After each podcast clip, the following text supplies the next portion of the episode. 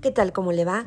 Pues este mes en la Jefatura de Bibliotecas abordamos numerosos libros que tenemos como parte del acervo que se encuentran en las mismas. Son ocho estanterías, siete municipales y una regional. Las conocemos bien. Y por supuesto, también queremos que usted conozca el acervo que hay en ellas. Todos los ejemplares que tenemos y muchos son de historia de México.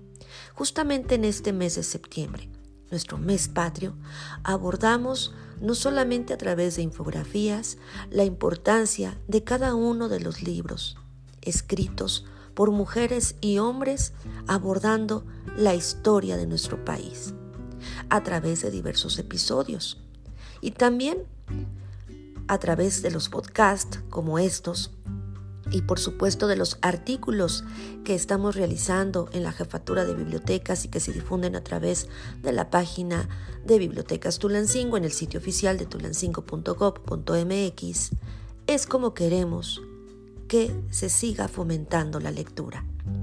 En esta ocasión, y como parte de la recta final de lo que conmemoramos como mexicanos, es que entró a la Ciudad de México el ejército trigarante este es parte de uno de los títulos que se encuentran a manera de nota informativa en el libro Diario de la Independencia de Editorial Reimo y que también contamos con él en las estanterías de esta ciudad.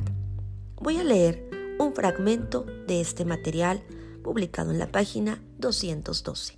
Comenzamos. Entró a la Ciudad de México el ejército trigarante septiembre de 1821, un gran día para la libertad y soberanía de los pueblos, después de 11 años de guerra para lograr la independencia de España, hizo su entrada triunfal en la Ciudad de México el ejército trigarante, conformado en febrero de este año, con lo que inicia la vida de una nueva nación.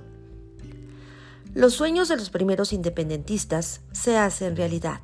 Por fin triunfan los anhelos de libertad y de respeto a los derechos soberanos de una nueva nación.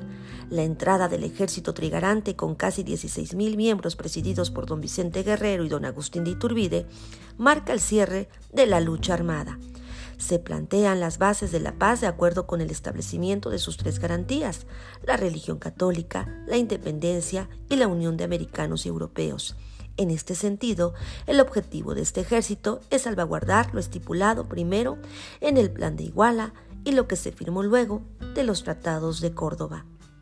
La entrada del ejército se dio por el poniente de la ciudad a través de la calle de San Francisco, donde se erigió un arco para enmarcar el paso del ejército libertador.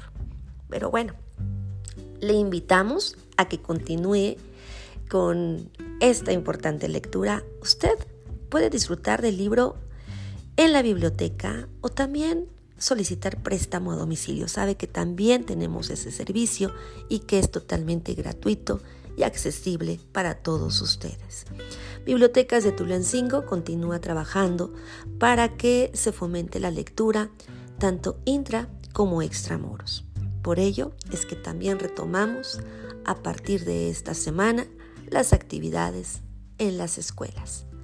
Así que terminamos el capítulo del mes de la independencia de México, donde difundimos más de 30 infografías, artículos, podcast y todo lo concerniente a nuestro mes patrio, septiembre.